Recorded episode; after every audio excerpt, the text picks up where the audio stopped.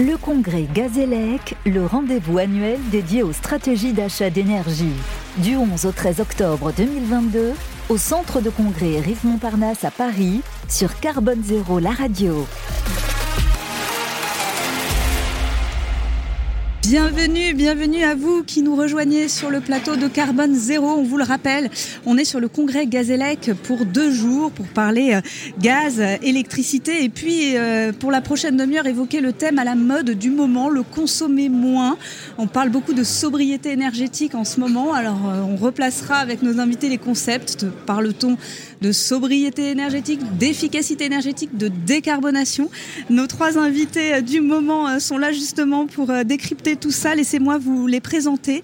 Tout d'abord, euh, bonjour Jean-Philippe Perrault. Euh, je commence avec vous. Vous êtes président de la commission climat à l'UNIDEN.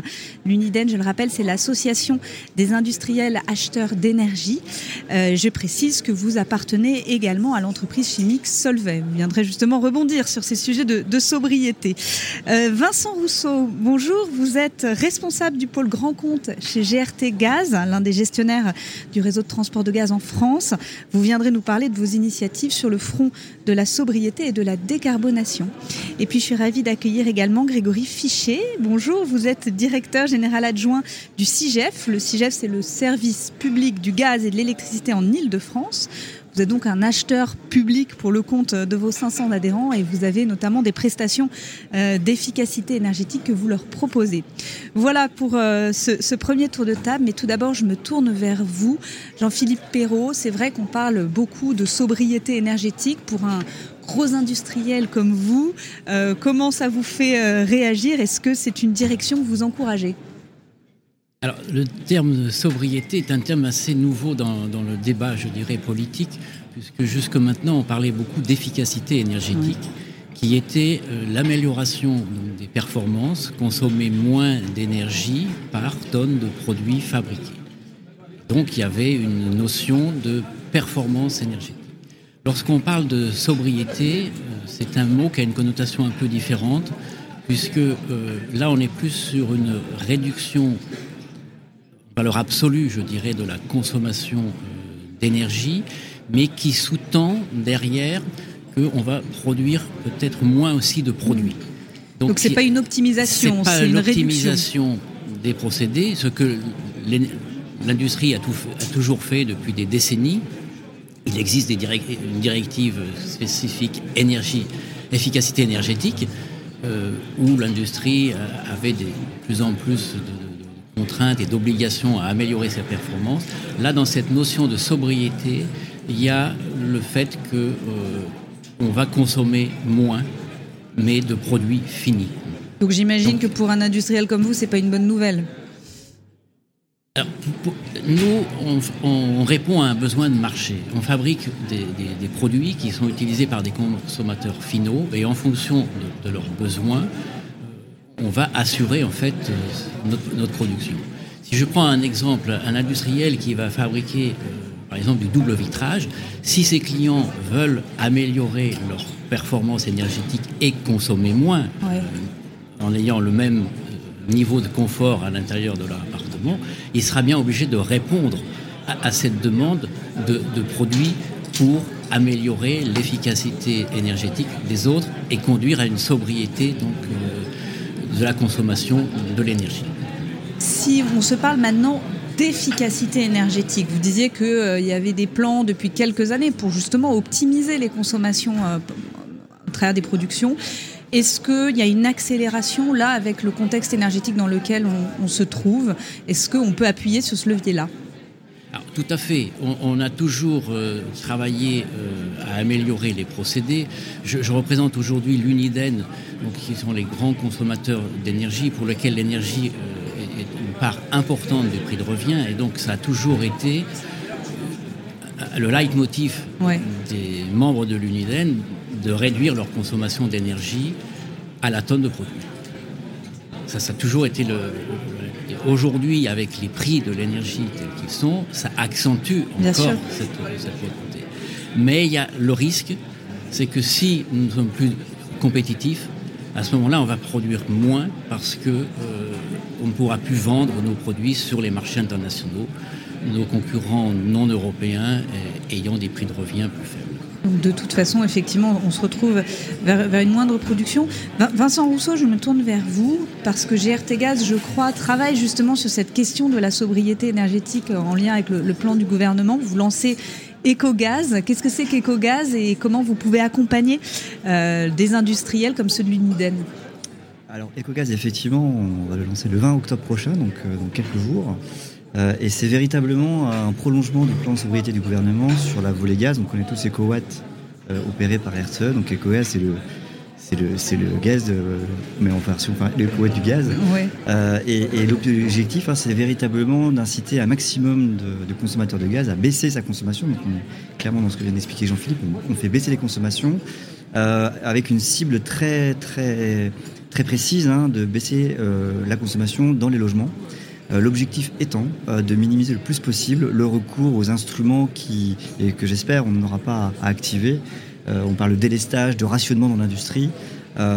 C'est quand on passe sur des consommations prioritaires, hein, ça, le délestage. Absolument. C'est quand voilà, on est au pied du mur et que le réseau est, en, est, en, est menacé, en tout cas par un fort déséquilibre offre-demande.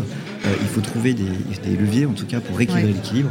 Et c'est vrai que les sites industriels sont des proies faciles parce que finalement, ils consomment beaucoup d'énergie dans, des, dans des, un nombre de lieux qui est assez limité.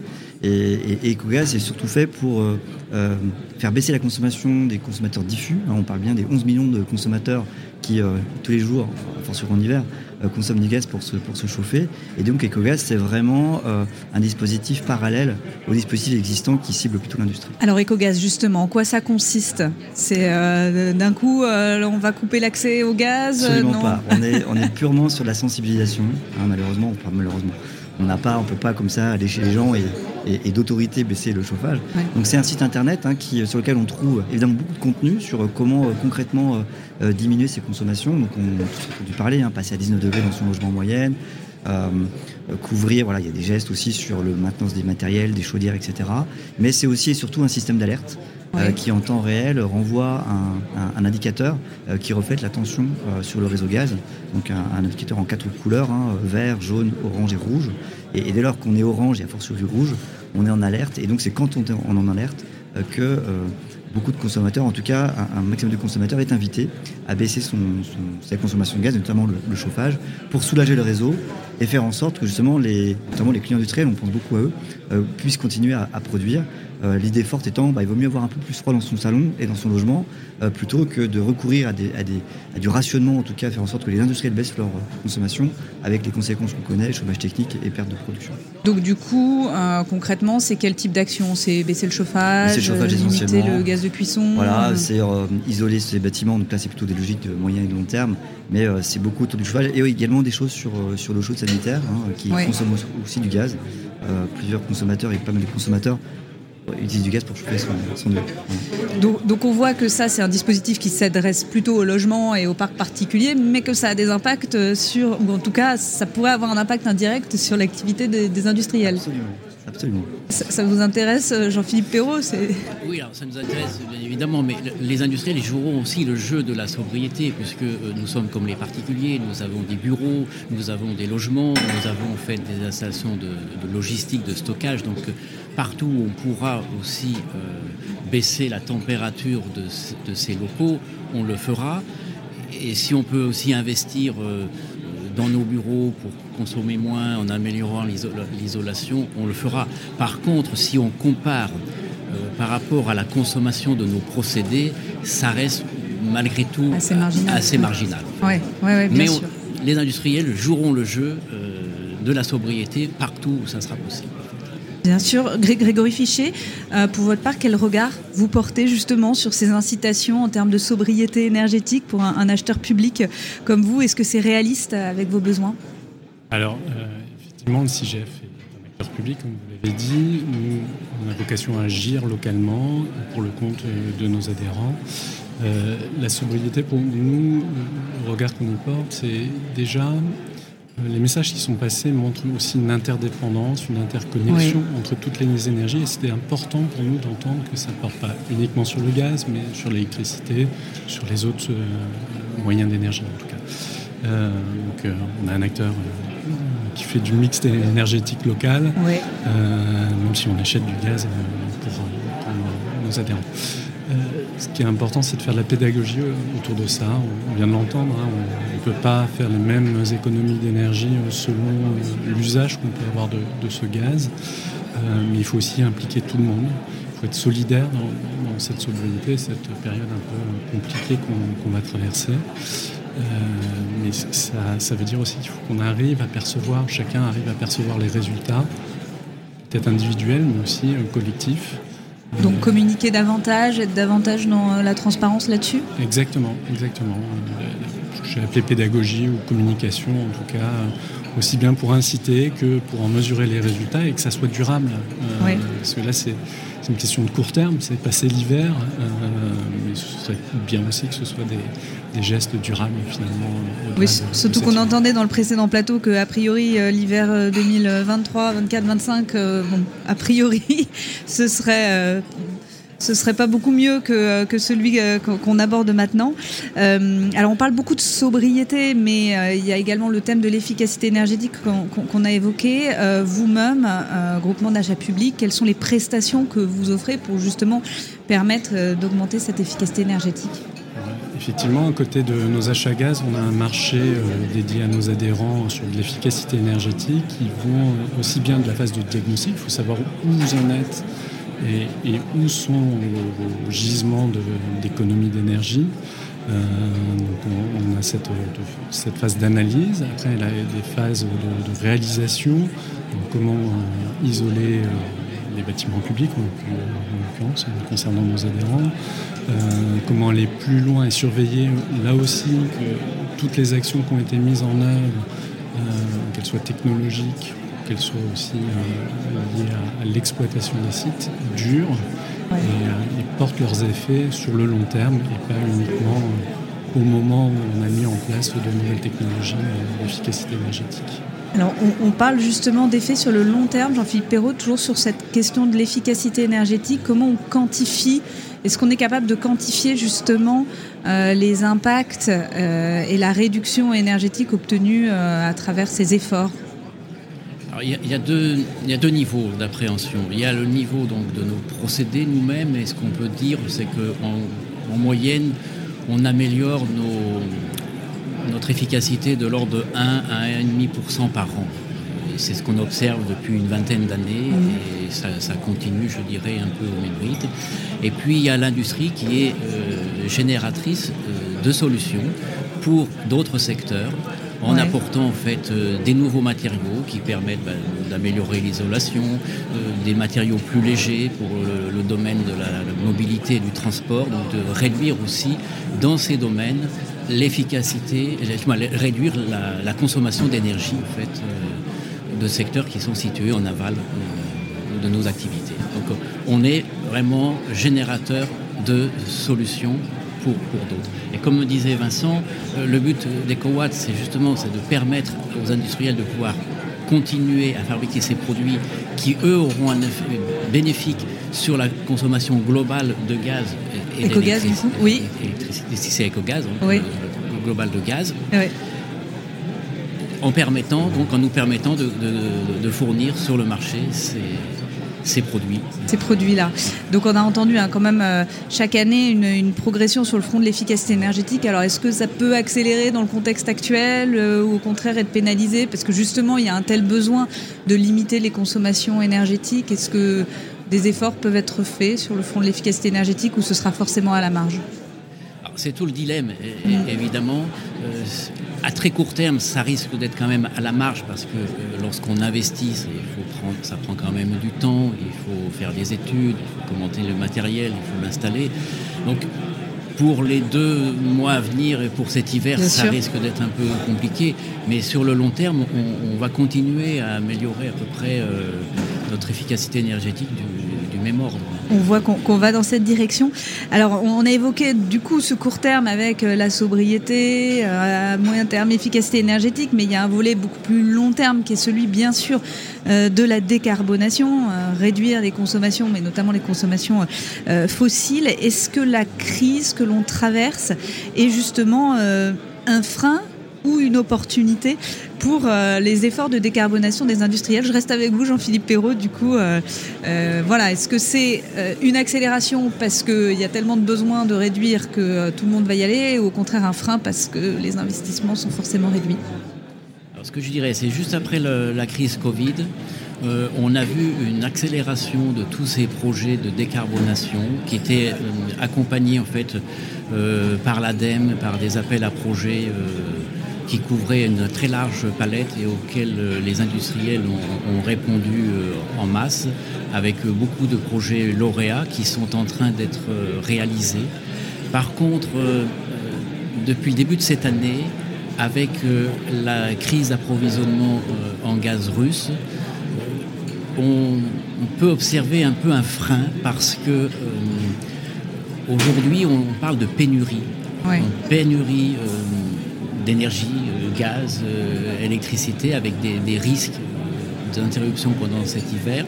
Et donc ça, contrarie un petit peu les décisions d'investissement long terme des industriels en disant mais je vais investir mettons dans une nouvelle technologie, je vais consommer tel type d'énergie, mais est-ce que euh, j'aurai bien à disposition en fait, cette énergie dans les années à venir? Donc on a vu un peu un changement de paradigme. Autant il y a deux ans, euh, on s'engageait sans aucune restriction, je dirais, dans tous ces euh, projets de décarbonation. Aujourd'hui, avec la perte de compétitivité, malheureusement, certains industriels voient une baisse de leur part de marché par rapport à, des producteurs non européens donc un peu plus réticent à, développer pour le long, terme, cette fois-ci, des projets de décarbonation. On est plus dans une période un peu attentiste. Du coup, ce que vous voulez dire, il n'y a pas de nouveaux investissements ou ça met à risque les investissements déjà en cours, les appels à projets déjà en cours Alors pour les appels à projets euh, qu'on a en cours, ce que l'on voit, c'est que euh, les investissements, les montants d'investissement qui étaient prévus euh, sont en train d'augmenter. On est en période inflationniste et ça pose certains euh, problèmes à certains industriels qui n'avaient pas encore euh, commandé tous leurs équipements et qui voient en fait le prix de ces équipements euh, plus coûteux que ce qu'ils avaient budgété à l'époque. Ouais. Donc à, suivre effectivement. Vincent Rousseau, comment un, gestionnaire de réseau comme GRT Gaz peut accompagner justement les, entreprises dans ces efforts de décarbonation euh, quand vous entendez justement euh, voilà, prix des équipements. Euh, quel est vous votre rôle, le, rôle que vous jouez là-dedans? Alors la décarbonation, c'est le deuxième pied après la sobriété éco-gaz. Donc on avait démarré d'ailleurs plutôt par la décarbonation avant, avant la crise, la crise énergétique qu'on connaît. Bah, nous, GRT Gaz, on, voilà, on est gestionnaire de réseau, on ne possède pas de gaz. Donc par contre, on a une place centrale dans le dispositif. GRT Gaz, on a à peu près 750 sites industriels qui sont directement raccordés à notre réseau qui représente à peu près tous les secteurs d'activité, hein, verriers, cimentiers, sidérurgistes, etc. Et euh, je dois dire que euh, quand on a démarré par s'intéresser vraiment comment on peut accompagner nos clients dans la décarbonation, on a constaté qu'en fait, il y avait une tendance naturelle en, France et en Europe à, concevoir la décarbonation de l'industrie, mais pas vraiment par le gaz. Hein. On, a quand même une électrification euh, assez, assez assumée, on va dire, de, de, l'industrie. On nous a parlé également des, voilà, de la biomasse, etc. Et, et, nous, on essaie plutôt de valoriser le raccordement à notre réseau, qui a, qui a quand même une valeur, et notamment le, la décarbonation par le biométhane. Euh, et, donc on, cherche à, pousser, alors évidemment il y a quelques verrous réglementaires encore à, à, contourner, mais en tout cas un plaidoyer qui consiste à expliquer que le, la décarbonation par le biométhane, euh, évidemment à l'époque on disait que c'était trop cher, donc aujourd'hui peut-être que les choses changent, on parle beaucoup de business process agreement, on sent que ça, ça, réfléchit, voire ça trépigne sur ces sujets-là, euh, mais c'est un, énorme avantage pour l'industriel de se décarboner par le biométhane, c'est que euh, d'un point de vue procédé, il n'y a absolument rien à changer. Enfin, il n'y a rien qui ressemble plus à du biométhane que du gaz fossile ou inversement. Et, donc on, le, notre argument fort, c'est de dire bah, finalement avec le biométhane, vous êtes tous biométhane ready avec tous vos procédés, vos brûleurs, etc. et, donc euh, aller vers le biométhane. Alors, évidemment, euh, jusqu'à présent, on avait plutôt une logique euh, de. Bah, les, volumes de biométhane étaient encore assez faibles, mais là, d'année en année, ça augmente. À la fin de l'année, on aura injecté environ 8 TWh de biométhane dans les réseaux, que ce soit le réseau GRTGaz ou le GRDF. Et, donc, ça commence à, ça commence à, vouloir dire quelque chose. Hein. Et, on a porté la démonstration que le gisement nécessaire pour fabriquer du biométhane, on peut aller bien au-delà. Euh, on en parlera cet après-midi à la business session pardon, que, j'anime avec un collègue. Euh, on peut produire jusqu'à 320 TWh de gaz renouvelable en France, à un horizon lointain, certes, 2050, parce qu'il n'y a pas que la méthanisation, il y a d'autres procédés comme la pyrogasification, la gasification hydrothermale ou même la méthanation, hein, du méthane de synthèse. Et donc en empilant tous ces étages de la fusée, on devrait pouvoir arriver à construire un mix euh, méthane euh, qui euh, véritablement peut être au service. Alors on parle beaucoup de, biométhane pour la mobilité, mais moi je suis convaincu que l'industrie peut aussi tirer parti en tout cas de, du développement du biométhane en France. Jean-Philippe Hérault, vous êtes, vous êtes d'accord avec cette dernière affirmation? Oui, tout à fait. C'est qu'un industriel qui a un procédé qui consomme du gaz naturel peut, comme l'a dit Vincent, décarboner son activité en remplacement du gaz naturel par du biométhane.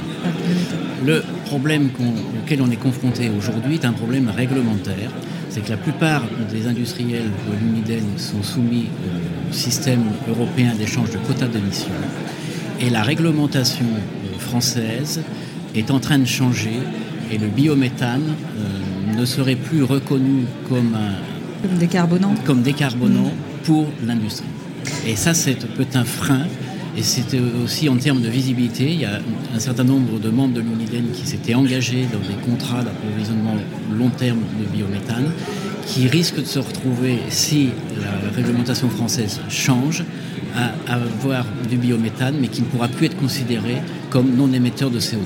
Ça, c'est un sujet, effectivement, et on l'abordera demain dans une table ronde dédiée, mais effectivement, euh, le, fait que la production agricole qui va ensuite générer du biométhane est considérée comme carbonante. Euh, alors après, il y a des débats sur la filière française ou des filières d'autres pays. Euh, je, vous vois hocher de la tête, Vincent Rousseau, c'est à peu près en ces termes que, le débat est posé? Alors nous, Gertigaz, on n'est pas, voilà, pas non plus allé sur ces sujets qui sont quand même des sujets des spécialistes. Juste dire quand même qu'en France, la méthanisation est née euh, il y a assez peu de temps finalement, enfin, on parlait de biogaz, etc. Mais, et, dès le départ, la France a fait le choix d'une filière de méthanisation qui valorise au maximum les déchets. Donc mm. euh, la comparaison avec l'Allemagne, par exemple, qui est euh, vraiment la première comparaison à laquelle on pense, où là, pour des raisons historiques, voilà, il y a des, vraiment des, cultures dédiées qui ont été faites. En France, il y a, voilà, c'est, ça s'est encadré. On peut, je pense que la filière française de méthanisation est quand même sur des rails très vertueux. Alors, on entend, oui, justement, Grégory euh, Fichet, j'allais vous donner euh, la parole parce qu'effectivement, ces sujets-là, vous, les traitez, vous avez des efforts de, décarbonation euh, en cours et peut-être vous souhaitiez réagir par rapport au, biométhane. Oui, je voulais réagir sur, le biométhane puisque le CIGF agit sur toute la chaîne de valeur de l'énergie et on est en train de construire avec le CITOM, qui est un syndicat de traitement des déchets, une usine de méthanisation à Gennevilles qui sera exclusivement basée sur des biodéchets législation va aussi nous inviter à trier nos biodéchets le 1er janvier 2024. Là, on n'est plus sur l'agriculture, on est sur ce que vous avez dans vos assiettes, qui devient du gaz, donc qui est du biométhane. Euh, non émettrice de CO2, on est simplement Valorisation des matières euh, qui ne seraient pas autrement. Tout à fait. Donc ça, c'est un des premiers sujets, et, cette usine de méthanisation sera l'équivalent de 8000 habitants biométhane et on espère qu'il y en aura d'autres. On sait qu'il y a d'autres projets en cours. Euh, c'est important d'aller vers ces sujets-là, effectivement, pour la, au-delà de ça, est-ce que euh, le CIGEF porte euh, justement un, volet transition énergétique ou de décarbonation dans ses actions? Effectivement, là je parlais de production, je vais vous parler un peu de distribution. On est aussi la plus grande autorité concédante de, gaz en France. On a comme concessionnaire GRDF. Aujourd'hui, on est sur le point de renouveler notre contrat de concession avec GRDF avec un volet de transition énergétique euh, très ambitieux. L'une des premières ambitions, c'est le thème de, cette émission, consommer moins. On a rajouté et mieux aussi. Euh, on va avoir un, deuxième axe qui est sur euh, le développement des gaz verts. On vient d'en parler avec le biométhane, mais aussi l'hydrogène, les gaz de synthèse, etc. Euh, c'est important aussi qu'on conserve ce patrimoine de, distribution du, gaz. certes, il faut chasser le gaz fossile, mais il ne faudrait pas qu'en chassant le gaz fossile, on chasse notre patrimoine industriel qui nous permettra de transporter, d'acheminer euh, ces, gaz renouvelables. Et puis un, autre volet aussi qui est sur euh, les usages de ce gaz vert. Vincent en parlait tout à l'heure. On a aussi une SEM CIGEF Mobilité qui fait du, du bio-GNV pour les véhicules lourds.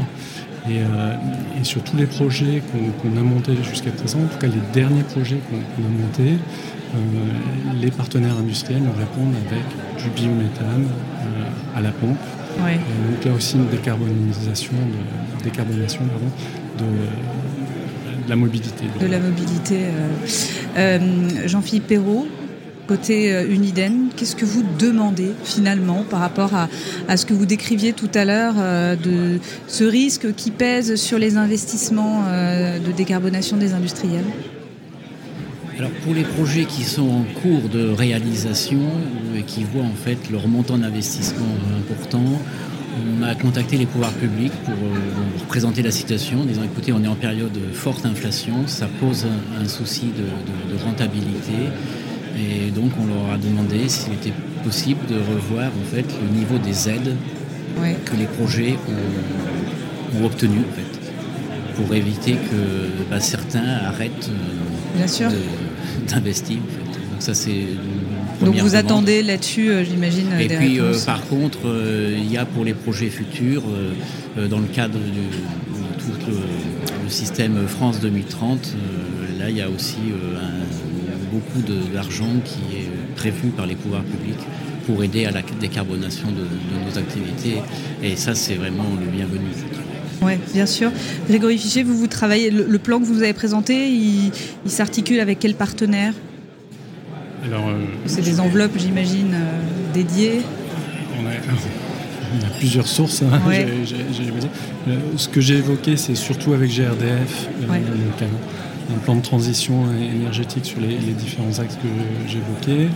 Euh, mais à côté de ça, on a aussi euh, un plan d'aide euh, pour nos adhérents publics, pour des bâtiments communaux et autres, où on vient subventionner bah, la rénovation, de, l'efficacité énergétique également. Et puis on réfléchit aussi à un fonds d'investissement comment le, syndicat pourrait faire effet de levier euh, au travers d'un fonds d'investissement et d'accélérer des projets de biométhane, décarbonation. À plus long terme. À plus long terme. Vincent Rousseau, pour terminer, donc du coup c'est 20 octobre, c'est ça, lancement d'EcoGaz? Comment concrètement, euh, si on doit inviter du coup les auditeurs euh, à lancer des actions, ils doivent se rendre sur le site? Alors 20 octobre, 20 octobre effectivement. Alors le, on, enverra un communiqué de presse. Il y aura une conférence de presse qui sera organisée à 14h, qui sera d'ailleurs accessible sur YouTube en, live. je pense que Vertegas fera la publicité pour pouvoir y accéder. Et voilà, ça correspond le jour, j'ai pas l'heure exacte, mais à laquelle le site internet sera, en service. Et à partir de laquelle, voilà, on démarche, enfin, on lance la démarche EcoGaz, qui encore une fois, c'est un peu plus qu'un site internet et un système d'alerte. C'est vraiment euh, toute une dynamique qui incite à, à, baisser ses consommations de gaz, voire même, je pense qu'on peut se projeter au-delà des, des hivers qui vont poser problème, on parlait qui vient et puis peut-être même aussi surtout euh, l'hiver d'après, euh, GRTGaz finalement s'implique proactivement euh, pour finalement organiser la sobriété énergétique de façon pérenne. Eh bien, merci. naturel pour nous. non, bah, on va découvrir. Je pense que tout le monde euh, s'interroge. Forcément, on va découvrir tout ça cet hiver. Merci à tous euh, pour ces éclairages, ces projets, ces propositions. Euh, voilà, on, se tiendra bien évidemment informé de, de, de, tous ces projets. Je rappelle que vous pouvez retrouver cette émission en replay sur le site de, Carbone Zéro. je retiens en tout cas les interdépendances entre voilà vos, différentes activités et que tout le monde finalement est, est acteur de ces sujets de, de sobriété et de décarbonation. Pour ma part, je vous retrouve aux alentours de 14h15, d'ici une petite heure, pour un plateau consacré à l'hydrogène. On va se demander si la course qui s'est engagée est cohérente avec la maturité du marché. Ce sera donc hydrogène, vitesse ou précipitation. Voilà, à 14h15. À tout à l'heure. Le congrès Gazélec, le rendez-vous annuel dédié aux stratégies d'achat d'énergie. Du 11 au 13 octobre 2022, au centre de congrès Rive Montparnasse à Paris, sur Carbone Zéro, la radio.